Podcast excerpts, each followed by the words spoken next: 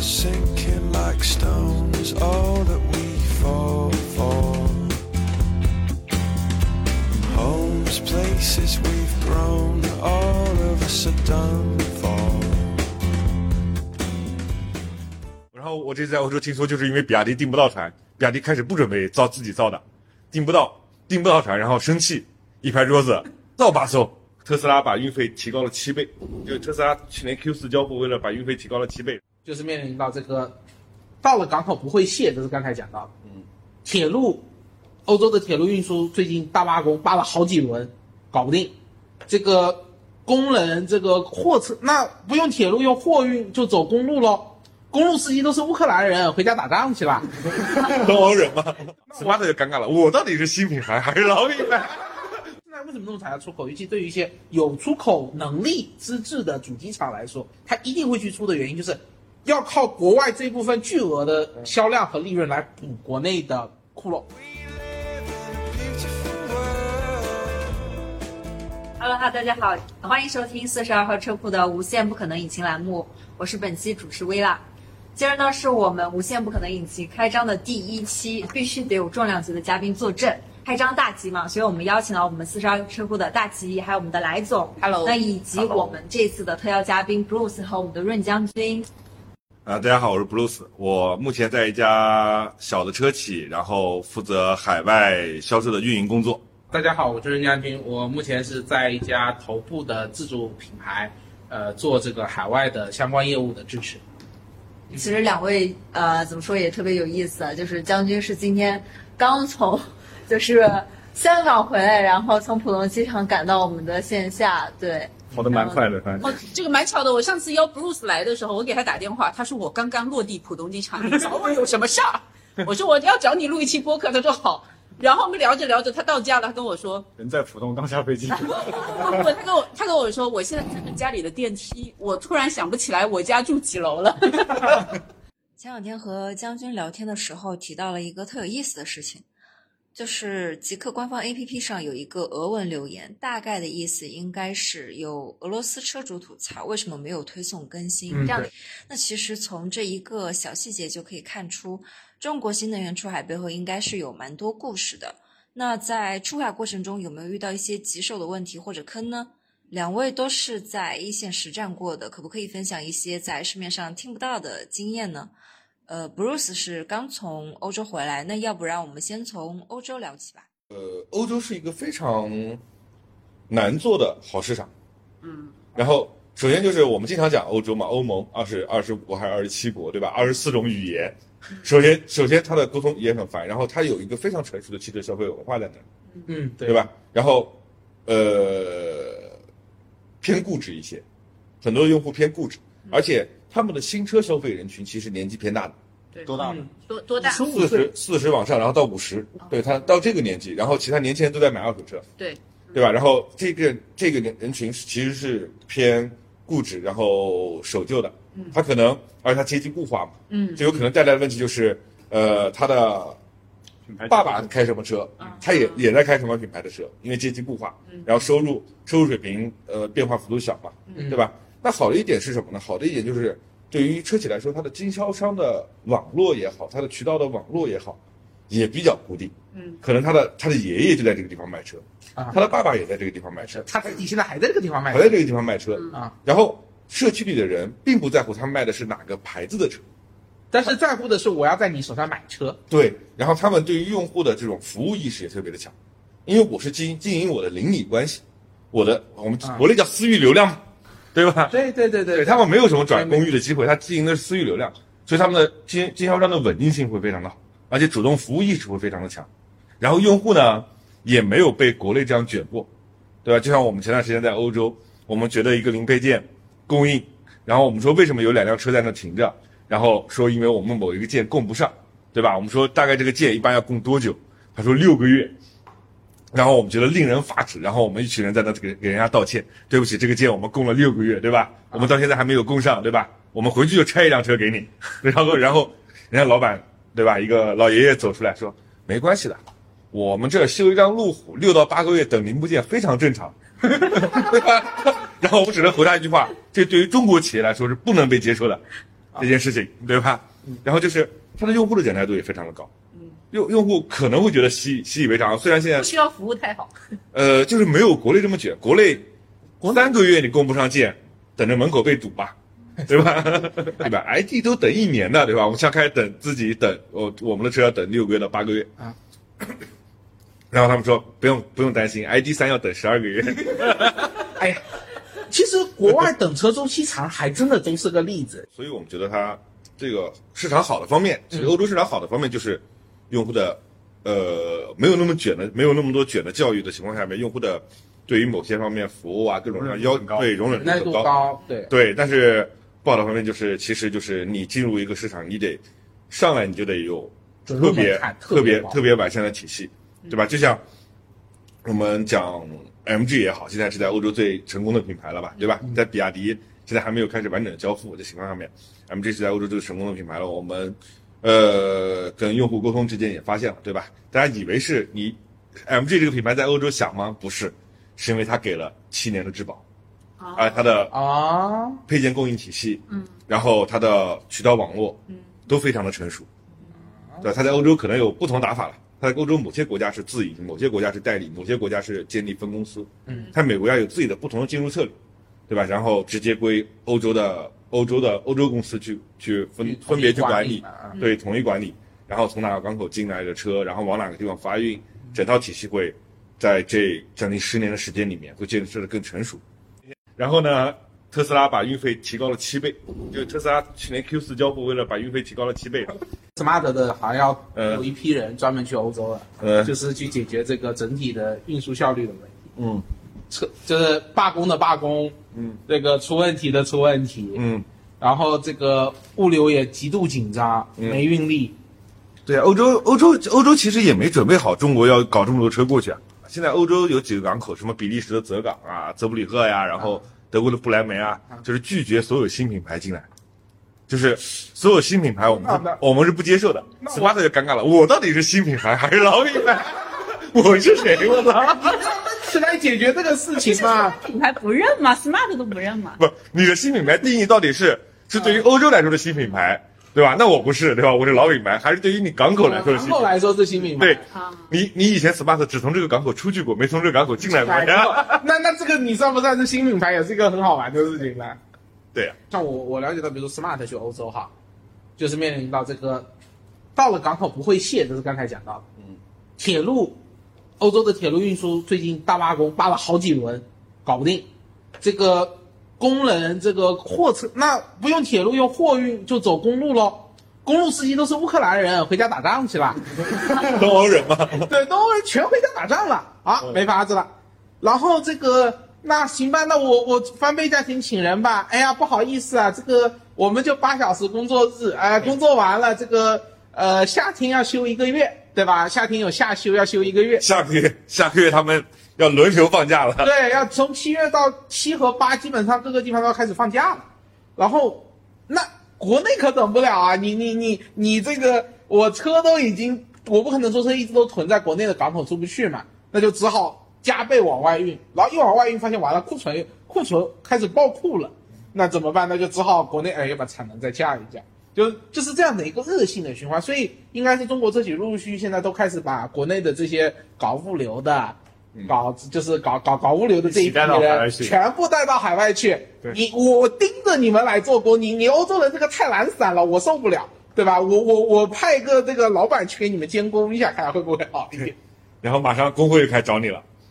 啊？像我们在意大利的港口是日常被投诉，他们四点半开始收拾工具准备下班了，然后我们的售后员工只能躲在储藏间里面，等他们所有人走完了再出来继续干活。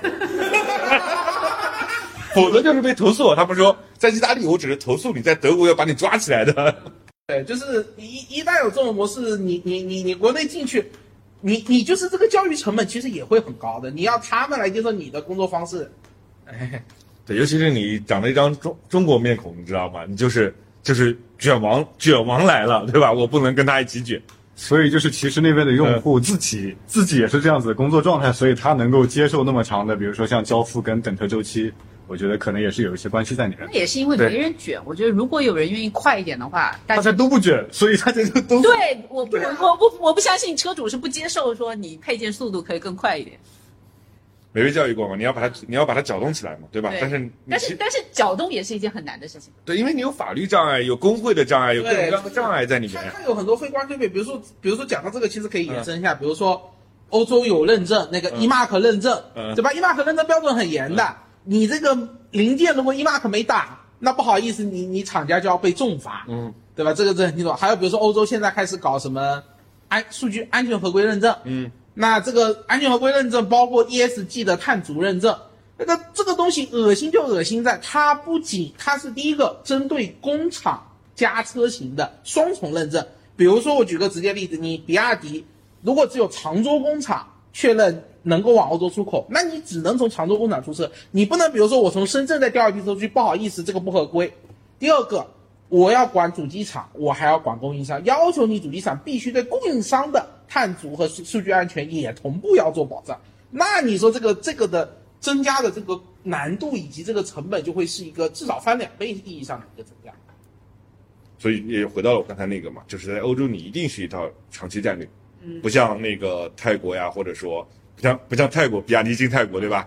给你五千台的配额，第一天订出去两千七百台，然后就开始疯狂的运车过去交，起量其实没有这么快。在欧洲一定是一一个你要去长期去深耕的市场。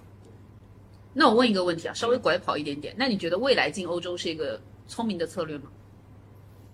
嗯，你说的未来是哪一个未来 有？OK，呃，是一个必然要进的区域和市场。嗯只是他现在遇到的问题就是他的车太大了，嗯他从产品上来说对他来说太大了，嗯，从渠道上来说，他其实必然会陷入一种纠结，就是他自营的模式在欧洲不一定干得下去，嗯，没有人认，没有人认，对吧？你可以做直销，但是你你如果做直营的话，你铺渠道的速度会非常非常的慢，然后在用户那里建立的信任度也会非常非常的慢，因为欧洲他习惯了某一种体系，他不是说国内的经销商可能大牌经销商也就干了二十年、三十年，对吧？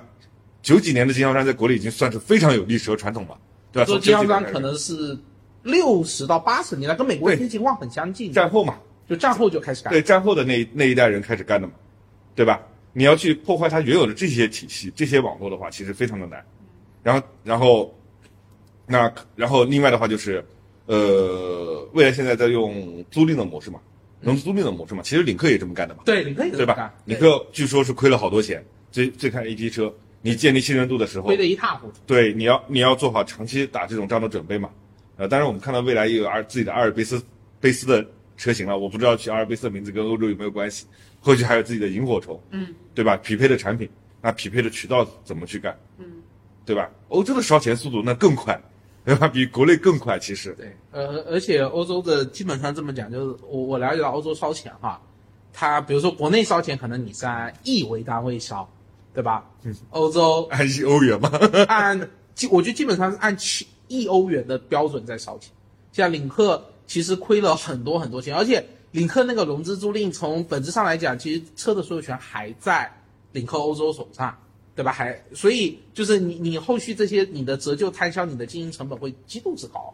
但是而且而且其实就像刚才布鲁斯讲的，就是欧洲的体系那么成熟，领克包括后续极客要去欧洲，其实都是所有的 promotion 的角度都是说，我有一个沃尔沃旗下比沃尔跟沃尔沃差不多，但是比沃尔沃更年轻、更运动的一个牌子。还是有一个根基可以给你对，就是就是说白了就是蹭沃尔沃，不管怎么样硬蹭，嗯，蹭着沃尔沃的这种名气和渠道，嗯，去慢慢的去把这个这个这个东西给它这个深耕给它做下去，要不然比如说你让吉利自己从零开始打渠道，不好意思，无此可能，基本上就是这样。那以后去介绍的那个极客对吧？那个来自来自宁波的沃尔沃表示，对啊，我我我确实见到这样的店的呀，一家沃尔沃的店，嗯对吧？然后呃，停车场里面有一堆领克零一，嗯，对吧？然后右边刚开了路特斯啊的展厅，啊，对吧？然后我们也蹭在一起去卖，反正都是中国车嘛，对吧？啊，然后这次我们也发现了挺多的，就是卖中国车的企业，它在之前的经营中，MG 啊、领克呀、包括这些品牌它它发现了一个产品，对吧？包括销售比自己达到了自己的预期，或者比自己预期要好的情况下，它其实对于中国品牌接受度会更高一些。会发现这样的一个这样的一个情况。那这么讲的话呢，其实新势力在这一块是比较吃亏的，因为毕竟没有没有表情，对没有表情啊，表情可以看不上信息亲戚。太少了。然后还有就是，就是如果要进欧洲市场，最好还是要跟当地的经销商网络有合作，最纯熟的，否则你要走另一条路的话，会对会，我不敢说正确不正确，但是确实会很艰难。对那有一个问题，我觉得还我会非常非常感兴趣的一个事儿，那就是其实特斯拉，嗯特斯拉应该在全球都是比较那个统一的那个直营体系，嗯那它在欧洲那边是怎么做的呢？他他在欧洲吗？嗯，他在欧洲直营自己干呀，对吧？然后有巨大的资本，然后巨大的在全世界各地建直营渠道的经验。他不仅在中国有直营直营渠，他也在美国建的经验。他当然在欧洲的销量其实占比也没有那么高，嗯对吧？也还是西依赖依赖于中美两国的。他有他有在全世界各地去建直营渠道的这个经验最后。还是大家的体量跟财力不同。呃，一个是，第二个就是它其实跟欧洲的文化其实适配度会比中国企业过去要更高一些。而且我觉得就是我这么猜，不知道对不对啊？就是特斯拉其实在全球各地的知名度，在整个新能源圈都是顶流。还有一点，我所以它其实也不存在品牌问题。对啊，而且现在还是推特之王。对 我 你在影射另一个吗？对啊，就是这个没这个意思啊。然后，然后那天说到特斯拉，我那天在巴塞罗那的港口，啊啊我在那个港口的整备车间，一个五千多平整备车间里面，我们看到它大概框了一千多平出来。然后呢，我们说，然后一千多平，然后贴着特斯拉的各种 KV 和海报嘛。我问这个是干什么的？他们说特斯拉每到季度末来不及交车了。然后因为我是五月底六月初去的嘛，哦我说马上又要到六月底了，啊来不及交车的办法是什么呢？他全国全在全世界都这么干呀，嗯，搭一个棚子，然后把车主邀请过来，来我的港口保税区直接提车，然后把我的路运费也省了，对吧？我来不及交车，你就过来提嘛，对吧？这这是他本来就形成一种文化嘛，然后车主真的带着一家老小过来提车还，蛮开心的。对，第一次在保税区停车，然后这边轮船就在卸着卸着车，这边我就在提车，特别的新鲜，你知道吗？跟买蔬菜似的。对，但是好像我我我目前看到好像就特斯拉在欧洲的库存也不少哎，就是感觉销量上面也一直，就你看它在柏林的工厂好像也是不是也一直有受到欧洲欧盟当地的这种环保了，包括政策的一些阻碍，对特斯拉而言，对，然后另外一个就是它车型分配的问题，到底到底卖有哪些车型由国产，哪些车型由当地产，嗯，然后一系一系列的问题，然后产能爬坡嘛，也是也是一个问题嘛。产能爬坡就是个最这真的是一个，我觉得除了中国之外，产能爬坡都是一个老大难中的老大难问题。啊，对，但是你中国现在的产能爬坡爬上去了以后，就像我们之前在说到的，你配套的能力爬不上去啊，你没有那么多艘船，对吧？然后我这次在欧洲听说，就是因为比亚迪订不到船，比亚迪开始不准备造自己造的，订不到订不到船，然后生气，一拍桌子，造吧艘，你就是自己造的对自己造的呀，够狠！他们有买，然后就是什么时候开始就下单呀，去年呀，然后先四艘，然后后来又追加了四艘吧，然后再再造船呀，然后生气呀，嗯，没有船给他呀，因为因为之前的船都是日韩日韩的船队，嗯日韩的船队呢，就因为日本和韩国是重要的汽车出口国嘛，嗯，然后往别的地方运的，然后这些船队呢，就是如果有空位，对吧？或者说到中国来卸车的时候，啊，再上一批车，啊，对然后对，然后因为某某某某公司的某某车型在滚装船上烧掉了，对吧？烧掉烧掉了一船，然后他们又不愿意运电动车，优先燃油车上先上，上完了以后才上那个剩一点位置就是对，才上电动车，然后严格限制你的电量，啊，百百分之五十以下，百分之三十以下，严格限制你的电量，不允许你过充，各种各样的问题，就是我刚才讲到的。当你真的有一天要整个的以一个品牌带着体系出海的时候，你会面临各种各样的问题，然后运力，对吧？运力到了到到了欧洲以后，欧洲一直都是汽车出口区，不是进口的地方。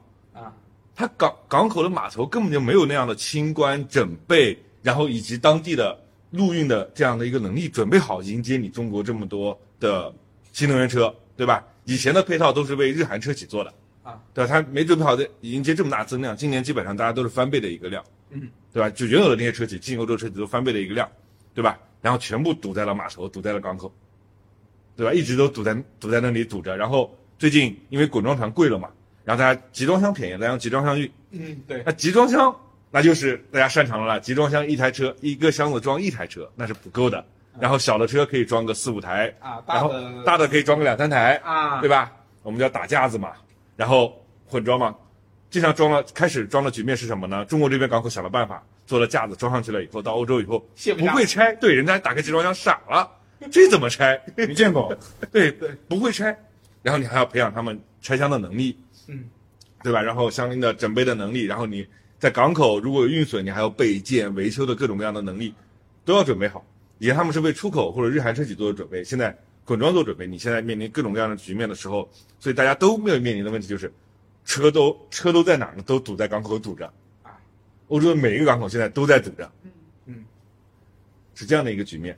那无论是造船也好，还是说你在欧洲要建设你的陆运能力，建设你的在港口的能力，都是需要去建设的。然后你还要跟日韩车企抢资源，啊，对吧？抢完了以后要跟自己人抢资源。MG 和那个比亚迪现在正在不断的为其他中国车企制造门槛，制造门槛是什么？他们互相抬港口的价格。你刚才不是说特斯拉也抬价吗？特斯拉是季度性抬价呀，嗯大家都知道了，嗯，特斯拉这个季度要冲销量了。啊，就对吧可以提早先把车运过去，我就不要这个这个月底，比如说六月份在运嘛，我五月份就把车运过去，我这样我的价格就可以避掉。啊，对暴风出行等于是，对，但是也挺难的，毕竟大家冲量的需求都是都是在都是同步发生的。啊在欧洲那边，他卖车，你说车比较大，但是我看就是 BBA 的豪华品牌，他们在欧洲其实也有卖大车。那在整个欧洲市场呢，他们可能是不是消费比消费大车的比例相对会会比较低一点？会低，然后北边会稍微高一些，南边就会很低。环境第一个就是他们的就是核心消费群，没有中国这么多。我们开玩笑说 new money 啊，没有这么，然后所以它的购车年纪你会非非常清楚的发现，比如说在呃高速服务区或者在停车场啊，你会看到的那些消费 BBA 的人群，就是年纪偏大，五十岁、六十岁的年纪，嗯对吧？你看他们的跑车消费人群，可能就是退休的老头，跑车啊，对他们很正常。我我我清楚的记得我在德国的高速上面，我开两百一被一辆两百二的 M 三超过去，然后回头一看是一个老太太刚买完菜回家。然后，另外一点的话就是他们的环境，呃，整个停车环境，就你买大车的人，他们为什么就是那些呃，不像国内什么样的品牌、什么样价位都有大车有有小车，对吧？嗯。他们买大车的人一定是因为家里面停得下，而不是扔在街道边，自己要有个大 house，对吧？是这样的一个停车环境，所以他们的大车消费比例其实还是偏低的，然后也只有一些豪华品牌会去做更大尺寸的车型，然后他们大量的时候还是把车当做工具，啊而不是身份，很多时候还是工具。那工具嘛，追求方便嘛，但目前感觉就是国内不管是新势力还是那些传统自主品牌，总的来讲就是还是更倾向于把车做大，因为还是以国内的那个产品和那个市场导向去造的那些、造的那个车。你看像像包括极客弄一车出来五米长 两米宽，放在欧洲那边，哎，我刚想问这个问题，因为极客也要准备出海了，对吧？嗯。然后它有这些表亲们，就是有 Smart，然后之前反正大吉利体系有沃尔沃有什么的，这这么这么多品牌，然后跟未来相比，它肯定还有自己的一些优势，但是它这个车其实本身也比较大。那你们觉得极客接下来它出海去欧洲有戏吗？它哎，你本身还是零零幺车主，呃，我我觉得就是，比如说零零幺，嗯，那在欧洲你可能就是往北边去嘛，嗯就停车环境更友好的北边去，对吧？但是也太宽了，那干脆就定个国内两三倍的价格嘛？为什么？因为消费得起你的，有有你这个停车环境的人群，一定消费得起你这个车，价格，对对。然后另外的话就是，它可能会有更小的车呀，GK X 就更小呀，就到了 GK X 就到了德国这样的国家的，就是标准的消费的尺寸。嗯，对吧的大小，呃，对，ID 三、ID four 的大小嘛，啊对吧？然后你再往南欧去，这个尺寸其实对它对大家来说也偏大一有点又大。又好，包括我们讲未来，未来为什么要做萤火虫嘛？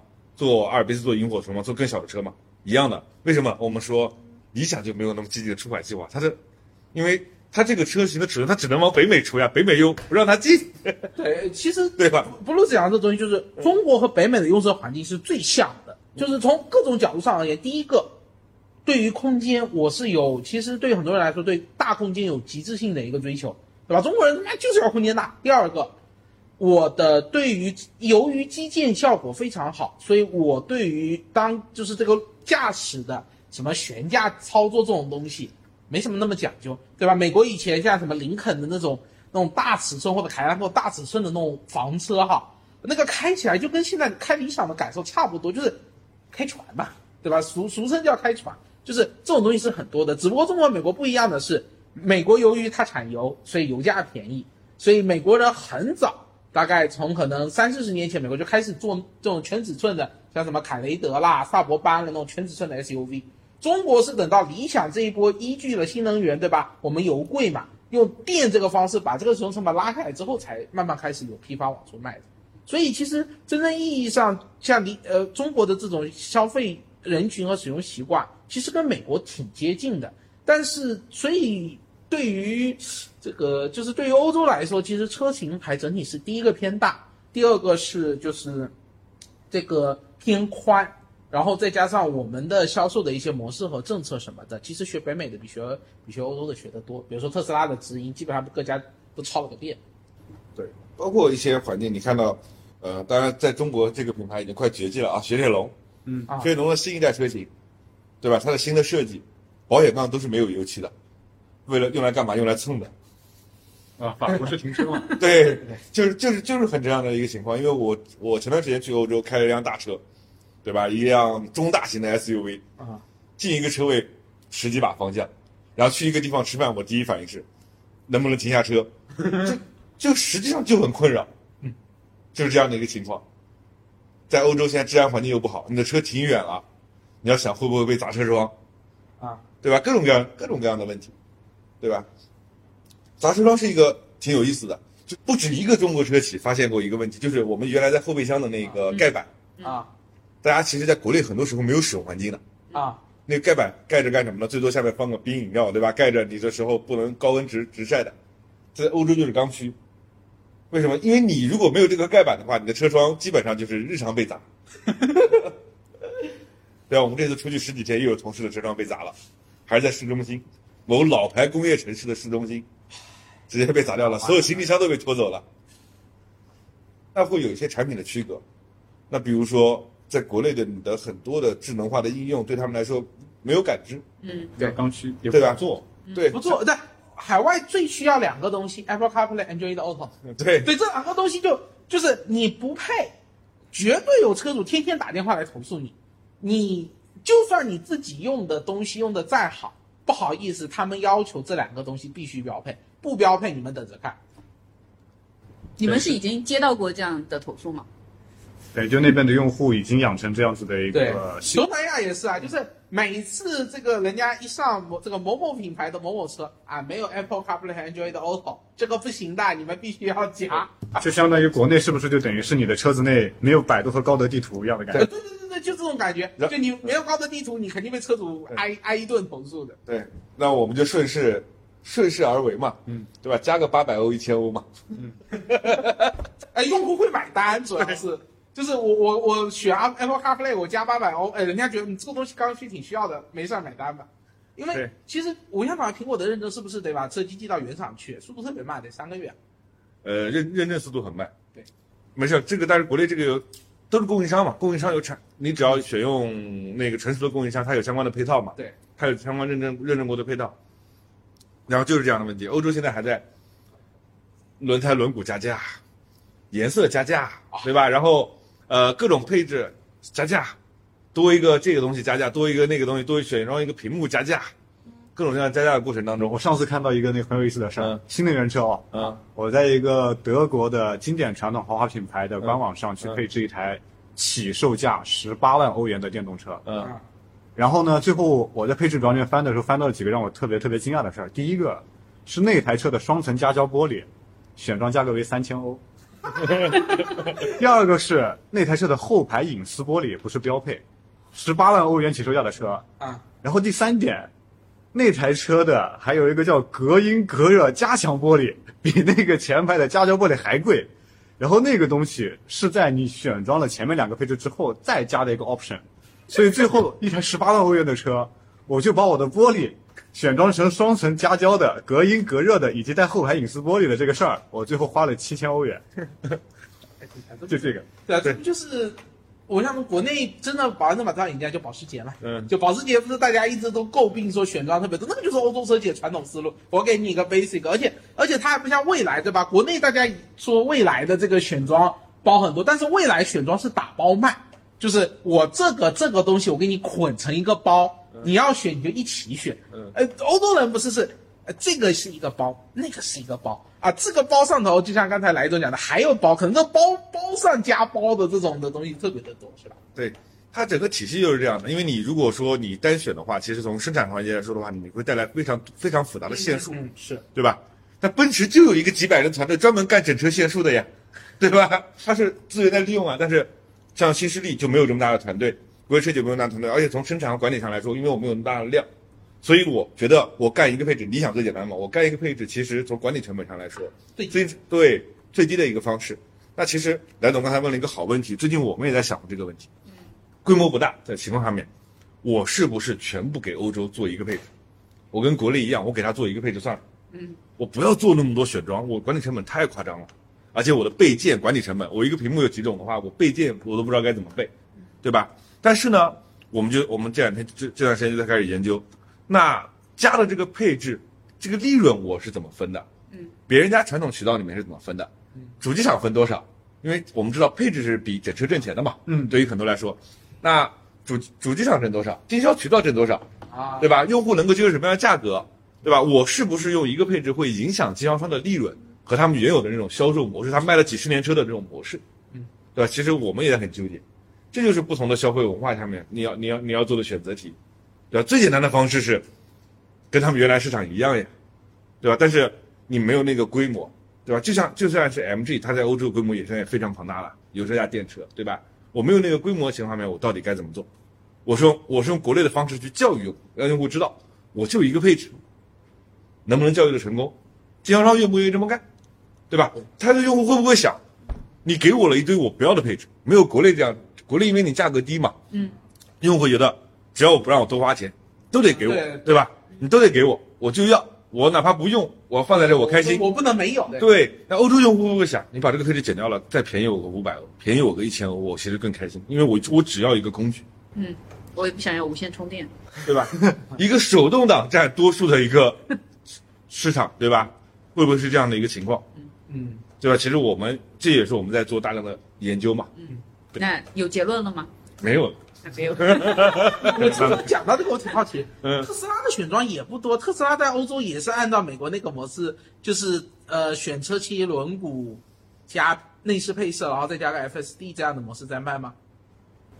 官网上是这样的，对。对。对，对。官网上至少是这样的。所以我们刚才提的所有的问题，特斯拉都是可以拿出来反证。对就这个东西做到了，你们呢？但是特斯拉在欧洲市场它并不是一个绝对的主流，啊，那哦。对的，然后我们也希望他去好好教育用户，就是现在作为一个小型车企也好，甚至是中型车企也好，大家都希望 MG 也好，比亚迪也好，在欧洲市场能够成功。这打心里的话，嗯，他成功了，我就有很多样板了，我每年就可以付少付很多咨询费，对吧？最简单的方式就是 我们经常说的嘛，对吧？上汽的泰国公司为整个中国汽汽车企业进入东盟输送了大批的人才，对。对吧？主要就来源两个地方，宝腾和上汽啊，泰国公司，他的同事基本上都是一圈的人。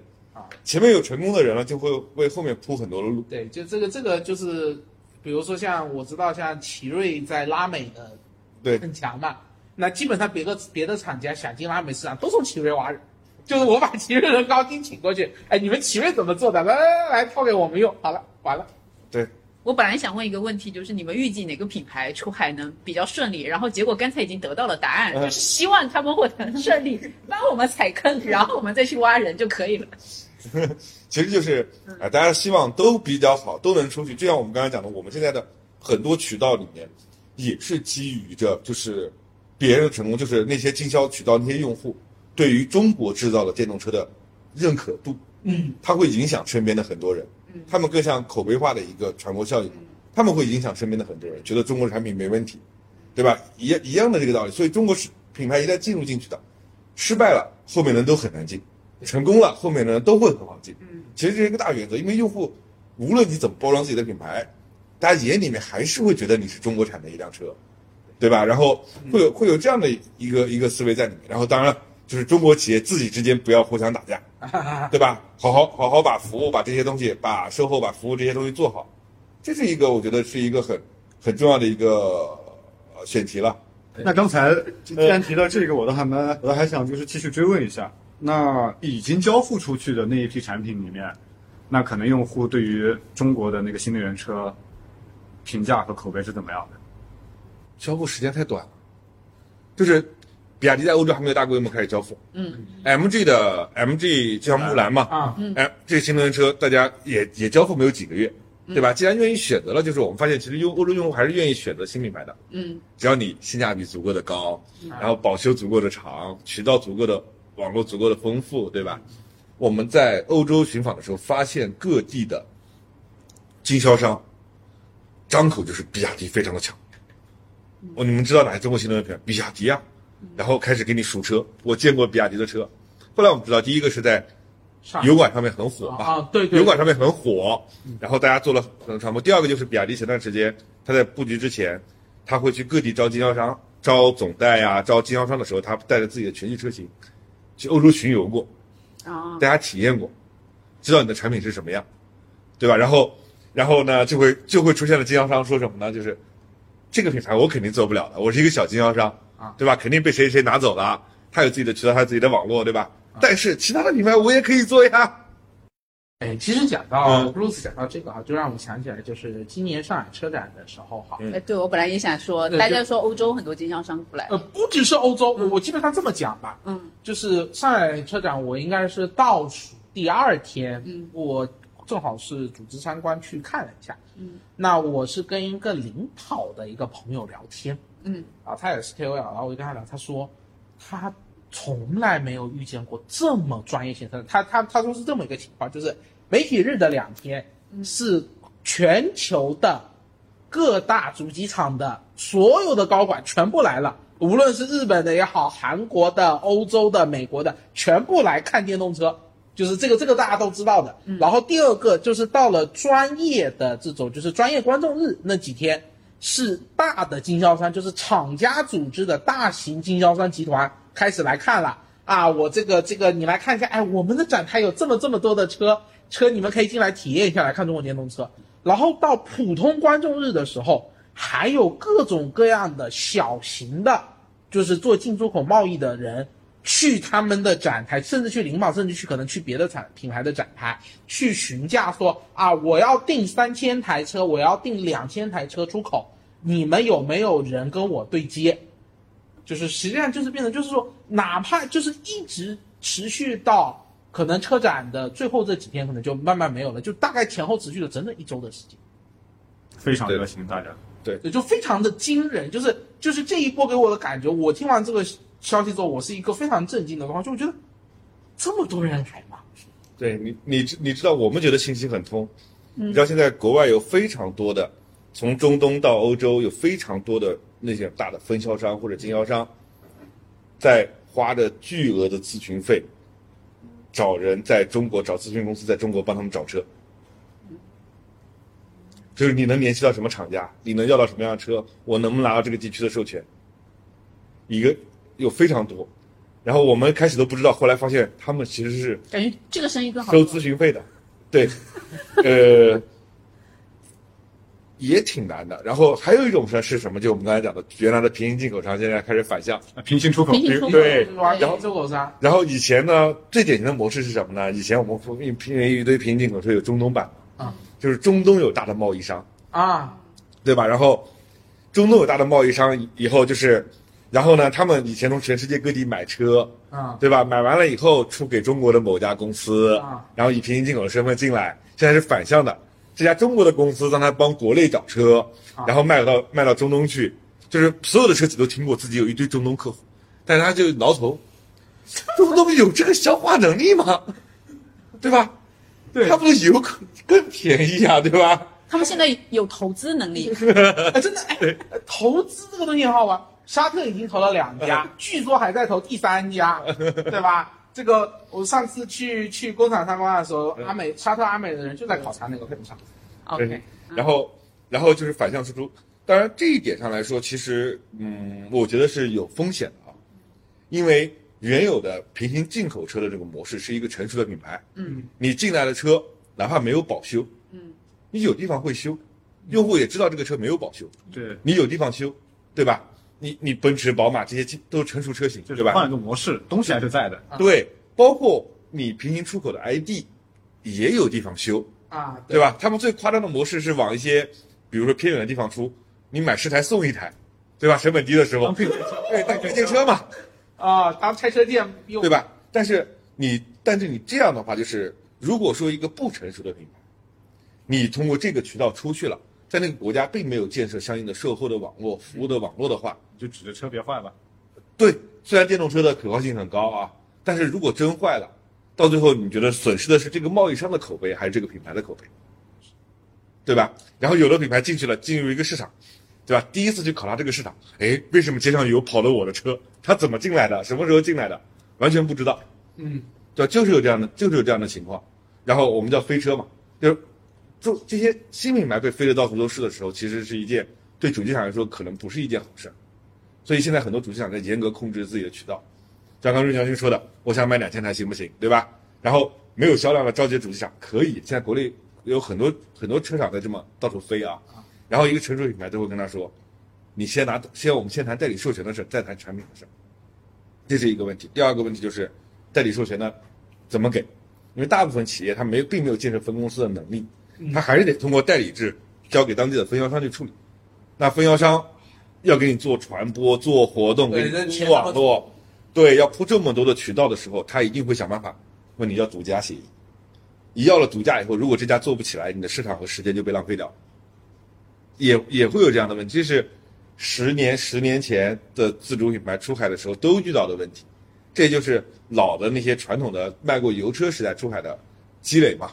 就像刚才讲拉美、奇瑞、江淮这样的企业，在拉美其实也是趟了无数的坑里面爬出来的，对吧？然后一点一点爬出来，就今天这样的一个销量，对吧？也是犯过了无数的错误，对吧？跟无数的人打过错误的交道，然后对吧？一点一点争夺，都是这样的。现在大量的车企都遇到了一个问题，就是当我销量起来了以后，我要跟原有的分销商能力不满足的时候，我当时找了一个小的，现在我要找一个大的，然后之间的牵扯、利益纠葛、渠道网络的间隔，非常的麻烦。那对于那些平行出口商来讲，他们自己做这个生意利润怎么样？呃，原来他们都有自己挣钱的方法呀。然后，就像我们讲，ID4 原来一辆车可以挣几万块钱人民币，这么多，差太大了呀。ID 三在 ID 三在欧洲补贴完以后的售价是三万三千欧吧，我记得对，。差不多。在在在德国，大呀，对 ID 三还不是 ID four，ID four 中国卖多少钱？但那是边接近五万，对起售五万是三十万，对，但是这两年也被卷了，据说今年不挣钱了嗯，，ID four 不挣钱了，对啊，被卷的厉害呀。你这是出口不挣钱了。就是平行出口不挣钱，平行出口不挣钱了，对，那也就是这条路就断了，因为太多的人打价格战呀，对吧？最怕的还是价格战。所到之处啊，利润就消失了就。是没有了。对啊，其实就是平行进口车商能赚几万块，我知道有的自主品牌的厂家也这个利润也可能这么说吧，有一些在国内卖的车单车的利润，嗯比如说比亚迪、华为单车利润应该是一万块钱一台。嗯，有的国内很多厂家卖不，但是如果我去出口，我的利润可能比比亚迪的单车一万还要好。对就是就是相当于是可以用，就是现在为什么那么厂家出口，尤其对于一些有出口能力资质的主机厂来说，它一定会去出的原因就是，要靠国外这部分巨额的销量和利润来补国内的窟窿。比如说奇瑞就最你典型说，奇瑞嘛，对啊，奇瑞是最典型的没有人想到奇瑞去年挣了那么多钱，比对。比亚迪才挣多少钱？对，就是就是奇瑞这个闷不吭声的，哎，看这个批销量都很多，一查，哎呀，他们出口一大堆，就它批发和零售的差距口径特别大嘛，一查哦，全是出口，四五十万辆，对，四五十万辆的一个出口，那所以奇瑞，你看今年明显就是整个这个无论是正式也好，宣传也好什么的，就是那个明显感觉就是，哎，也有钱不差钱的那种感觉。对啊，你看比亚迪去年卖成那样，挣了一百多个亿，奇瑞也挣了一百多个亿。对啊，就纯靠出口，而且还是基本是燃油车出口挣的钱哦。在产品上面，我们可能在东南亚市场以及欧洲市场，到底有没有卷到那些不管是日系、韩系还是美系的那些电动车？他们没有什么电动车可以被卷，现在目前是这样的一个情况，就是，呃，他们的产品又少，嗯。基本上现在已经被卷的看不见了，属于属于属于是这样的一个状态，在在你已经进入的市场啊，嗯，已经被卷的，其实很难很难看见他们的身影了，因为他们的成本优势，就是他们的本地制造的成本优势其实非常快，跟你的差距非常大嘛，对吧？然后、他们的电动化其实目前来说的话，就是呃，你会看到欧洲的渗透率还可以，嗯，对吧？欧洲你因为有一些传统车企在那边，然后东南亚渗透率本来就很低，就只有中国车企带起来的整个渗透率，嗯，是这样的一个情况。然后欧洲的话，现在大家其实非常害怕的就是，呃，制裁嘛，就相相相关的贸易保护嘛，对对吧？然后包括的话就是，呃，你会看到我们奥拓三就是元 Plus，对吧？定价其实贴着 ID 三去定了，嗯，对吧？然后包括海豚贴着 ID 三定，元元 Plus 会更更高一些。就是大家想好嘛，我是去挣钱的，嗯，我不是去非要把谁谁谁打死的，对吧？我是我只要抢的是别人的利润，而不单单是一个市场份额，对吧？把这个先想明白，而且我只有有利润了，我才能进行相关的体系建设，才能做长期战略。你没有钱的话，对吧？你在国内发电，在国外还是用来发电。对车企出海的核心目的就是为了赚钱，因为我刚刚去看了一下那个欧洲就是经销，呃，应该是呃 ACEA 嘛，嗯的数据，五月份就是整个新车就是纯电的市场占有率已经达到了百分之十三点八。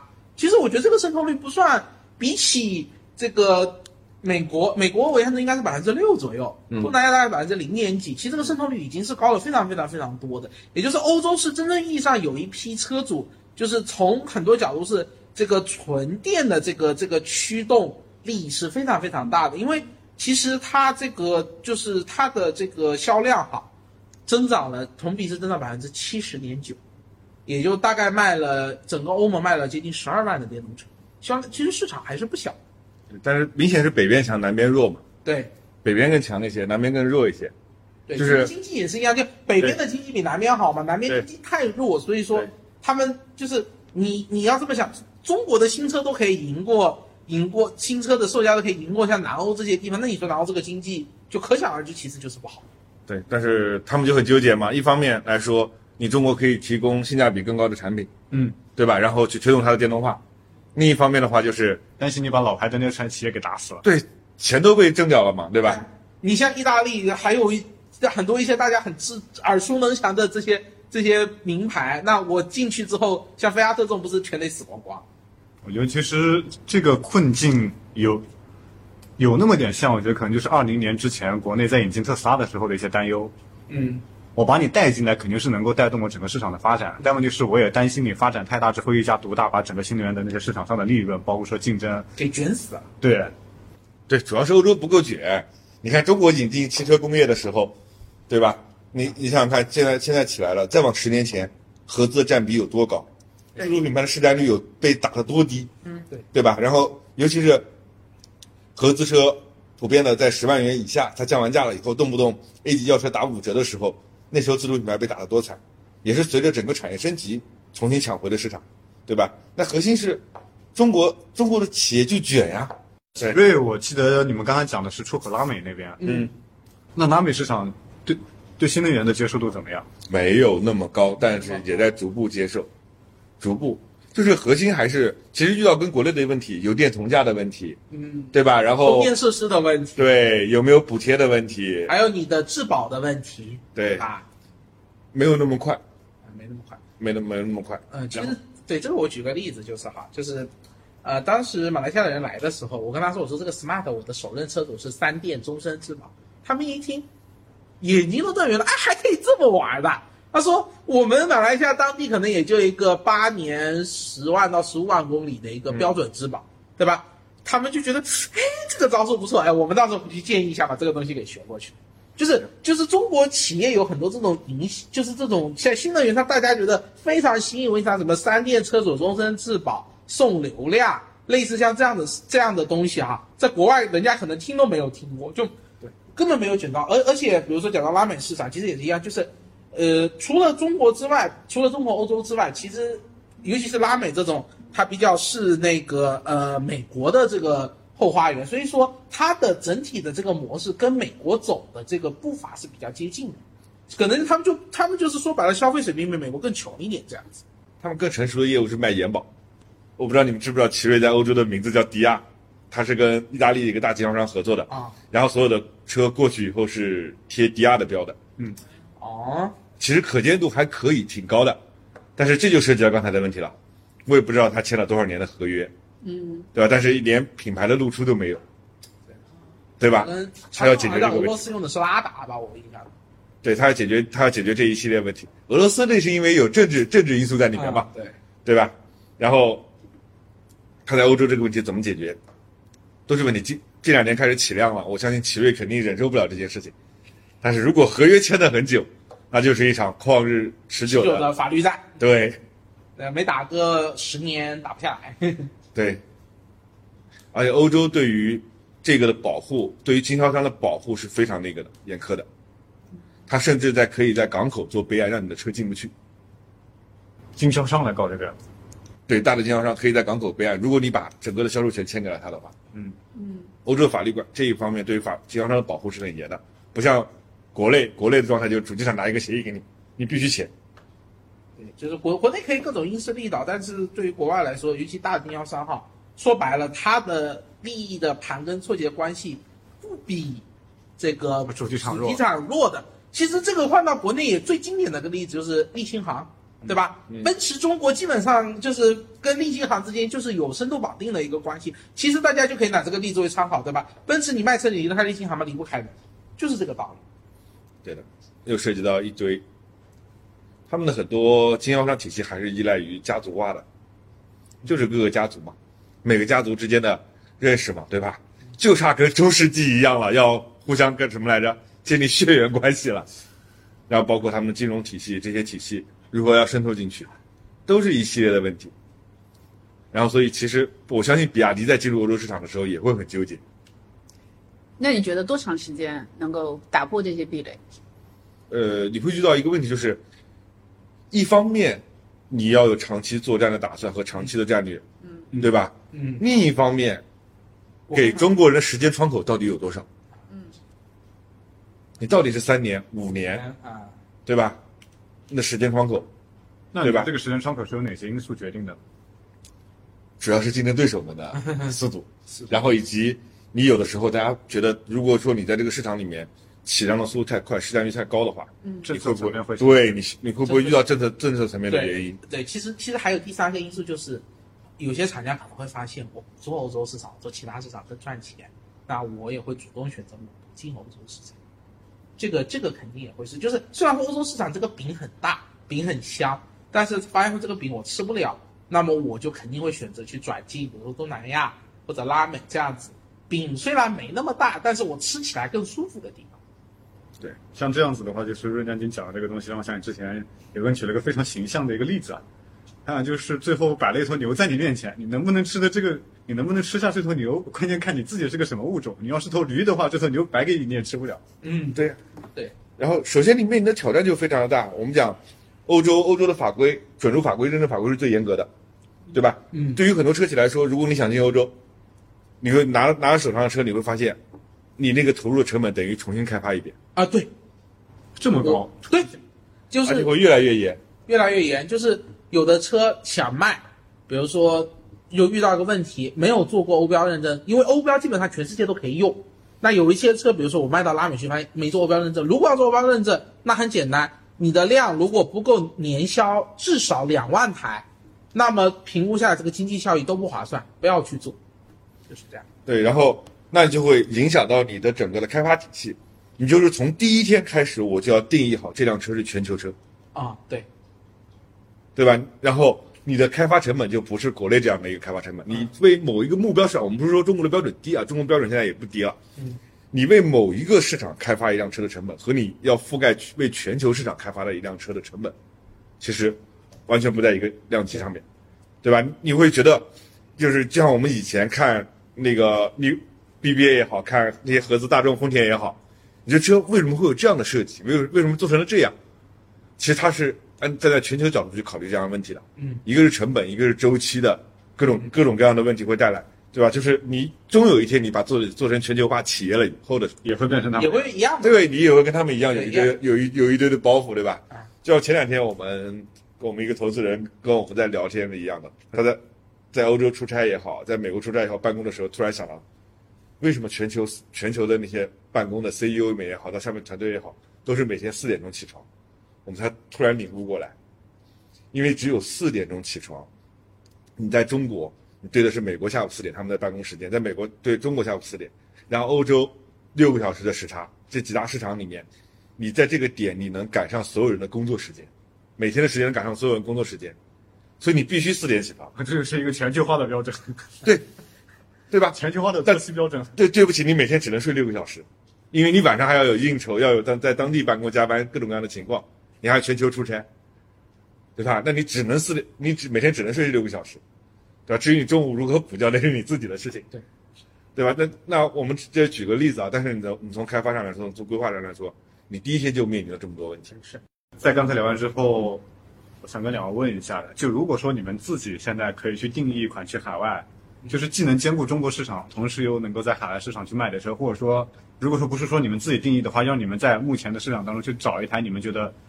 中国本土市场有，然后又非常好在海外去卖，然后这个商业模式又成熟，又可以去做你们的渠道的那个车，你们觉得是哪一台？好的，就现在交给你来销售，全这是一个全中国的关市场随便挑，你这看哪一台辆车？这是一个关于普世价值的问题。没事，瞎聊，我们没事，你挑一台，挑一台，瞎聊不用真出钱。对。呃，其实这个我们看过，还是求解。你会你你会求交集，嗯，首先你求交集，求到最后一定会到 A 级到 A 加，这个级这别里面去还是挺受。型的那个区间。对，因为你的所有市场匹配下来的话，这个量还是最大的。为什么高尔夫、卡罗拉都是那种啊，连销百巨大的车型，对吧？然后其实就是你就是有一个好的平台，然后无外乎就是最大的市场就是 A 级的轿车或者 A 加的轿车和 SUV 了，嗯，对吧？这个级别，然后你会我会发现到最后的结果是什么呢？会是一辆中国成本的 ID.4。中国成本的 ID 四，那这么讲下来的话我可以就是去找这么一个产品的话，我脑海里面第一浮现的可能就是领跑四幺幺，像这四幺幺样还太大了，太大再小一点，再小一点。还得再小一对，点。还得再小一点。其实如果叫我求交集哈，嗯。明确能给出来两个车，嗯，冰火和海鸥，冰果冰火和海鸥，或者云朵也可以，就是差不多那个尺寸的纯电，呃呃纯电 A 级，你冰果是吗？海鸥是吗？冰果、海鸥、嗯。云朵，就是啊啊。就是大概就是，其实这样很简单，你就直接放进美国市场了是吗？本来美国市场你就不会卖嘛，不去。进不去嘛，你有准入门槛这种东西，你就把美国市场砍掉情况下，剩下所有市场求交集，就是冰果、云朵、海鸥，对吧？其实就是冰果和海鸥，就是那个尺寸，海豚是这个这个尺寸的上限，也就是比亚迪目前在海外卖就是那两款作为主销的那个车型，就差不多那么大。嗯，是是，这出海上来讲，就是全包括其实各个厂家内部都是 A 级 SUV、A 级的轿车，嗯，是最好卖的。那所以也可以反推一下，就基本上国内如果能够在 A 级市场比较能够做出有竞争力车型的那些主机厂，其实从这个层面来说的话，他们出海是有一些先天性的一些优势的。对，布鲁斯还有补充吗？对于刚才陆任将军的这三个车，我要逼要逼要的呀，我们要逼掉我我们下一辆克 制了，克制了。对呀，尺寸、空间，哇然后卖的价格、成本，哇，那那那那会那会卖爆呀！对，然后一辆一个新的平台，然后要在上面做两辆车，啊，一个一个 SUV 嘛，一个城市 SUV 加一个两厢车，我们最后来一个彩蛋，就是黑调大全，哔哔哔黑调大全，付费吗？付费观看的那种。联系西班牙的港口，我们进去第一句话，你们几点上班？九点。你们几点下班？八点。全场鼓掌。我操！哎呀，对呀，西班牙都上两个小时，西班牙有午休的吧？我印象中啊，对，他他们是他们有午休，但是四五点的。早九到那个呀，你除以一个还是超过八小时的呀。然后我们立马就问，如果来不及，加钱可以吗？他们回答只要加钱都可以。这个厂商这个厂爽爆了。然后发现他们招了两个商务经理，从比亚迪挖了两个商务经理过去。专门特别懂中文。然后我们去数车，数他们平均的库存周期，啊，大概有多久？真的控制在一个月以内，说明他港口效率非常高。然后学会了很多就是中国人发明的那种方法，比如说集装箱，集装箱他们拆卸的时候，拆车的时候，那个集装箱，他们柜子根本不下车，直接怼到一个拆卸平台上面去，然后卸车，效率特别高，工人该干什么就干什么，然后所有的区位画的都是特特别好。然后我们就喜欢这种地方。到意大利人那个港口去，我跟你说，就是车都不是按照车位停的，到处都是，你要找自己的车要找半天，哦，对吧然后费用也巨贵。我们发现我们喷一面漆将近两百多欧，将近小三百欧。然后我们就我们我拿开了成本表，你知道吗？打开了报幕清单，喷一面漆够我买好几个件，你知道吗？我这个好几个带颜色件过来，保险杠带颜色件过来都没有它喷漆贵。还不如换件，还还不如换个件。对，这一定得花大精力保住那个点，保住西班牙人别被投诉。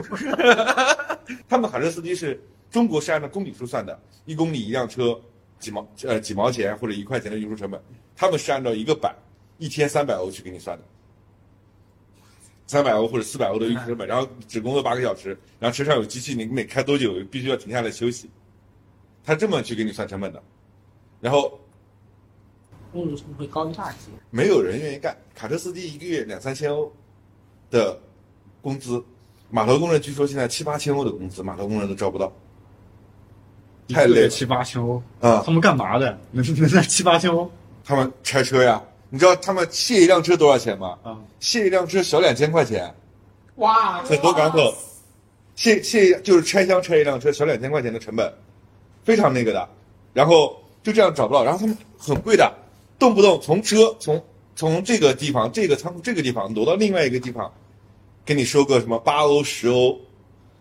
最典型的，我现在发现了，所有车企都干过这个错误。所有车企啊，我听了五六家车企干过这种错误，车里面附件忘记放了，比如充电线，比如说那个安全背心，啊，安全背心是欧洲先开始规定要穿安全背心，忘记放了，怎么办？从国内寄一堆安全背心过去，然后然后然后放到车里面，对吧？或者什么手册忘记放了，放到车里面，一辆车，便宜的二三十欧，贵的五六十欧让你放一下，就就每辆车打开啊放进去，每辆车打开放进去，一样的东西，六五百块钱一次啊！五百然后块钱开个门关个门丢然后大家的选择你知道是什么吗？嗯，大家选择是派国人飞过去，哎，真的还真的，自己开的。不仅自己放，我跟你对，就真的是这样的。所有人共同选择就是，哎，我发现大家都犯，哎，都犯过这么傻逼的错误呀，嗯，有各种各样的原因嘛，对吧？然后大家解决方案呢，也都是一样的傻逼，飞过去，然后回来隔离，回来什么成都隔离一下，香港隔离一下，被隔离个一个月，给补贴无所谓，比这个便宜，因为动不动几百辆、一千辆车嘛。算一下，一百辆车如果按五收一台车的话，对吧？一一一一百辆车放个安全背心，结果他们放了五千欧出去。对啊，对，问题是问题是犯这种错误都不止一百辆车的，都是几百台上千台因。为一批出去肯定至少是五百一千辆嘛，对吧？这是物流里面的，对吧？然后不同的地方用着不同的系统，然后还有索赔索赔金额，哦，索赔还不一样的，你每个对地方，索赔还不一样嘛，索赔然后索索赔系数你还没有办法成，它每一级都要有利润，然后你根本搞不清楚，就是很多时候你都搞不清楚自己终端的价格是多少，修车到底怎么修，工时费怎么定，完全完全弄不清楚，然后索赔上来单子发现每个地方都不一样，对吧？但是但是索赔这个东西你又必须去管，然后大家对于索赔成本一个地方都能千奇百怪的，反正我每天每天都在解决这种奇奇怪怪的问题。就是一个车动不动就不知道，哎，车去哪儿了，然后报关报在哪儿啊？然后这个因为缺某一个手续，车过不了关啊，什么之类的东西。就是欧洲的质检标准跟国内的不一样，同样一辆车你没法判定。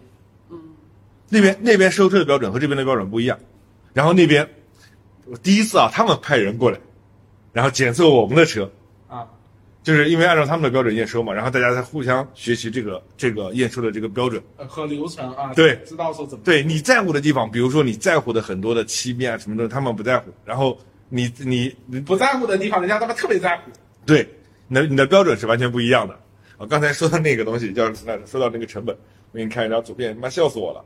然后我第一次，哎，我去港口第一件事情被投诉的，你知道是什么吗？是吗？不知道是工厂的还是什么的，在每个车后面贴了一个目的地港，啊，那个纸纸，啊他为了识别出来这辆车法拉利嘛，啊贴了一贴了一个目的地港口名称，啊，然后我在那边挨骂挨了十分钟，为什么呢？我到最后他的意大利语转英语也听不太明白，然后跟我说的是什么？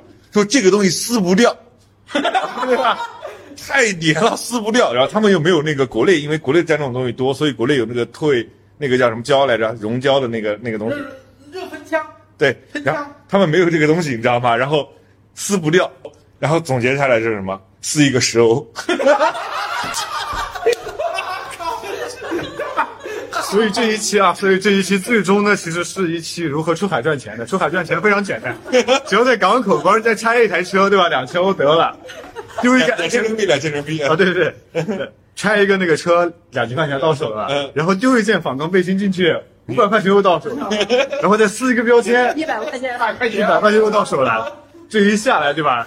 一天只需要拆一台车，丢一件反光背心，再撕一个标。对，对哎，，然后在国内造车，大家去年发现了，在国内造车挣的钱全给锂矿了，对吧？然后出海卖车挣的钱全给港口了，这世界其实是一个巨大的草台班子形成的，对对感觉也差不多。我在看看哪里对，就是世界就是个草台班子。对，其实也还好，其实后来大家发现了，比派人更节约的是什么？嗯，是花当地的工资，在那边招一个中国人，可以加班，可以加班的中国人。结果，结果到后面什么，到了每到下午四五点钟要检查那个工人还有没有在工作的时候，厕所里面挤满了中国人。全是中国人。出海嘛，首先得出去，文化得出去，对吧？得适应当地文化嘛。那以上就是本期关于中国新能源出海欧洲的所有内容了。下一期我们会来聊一聊中国新能源出海东南亚的一些故事。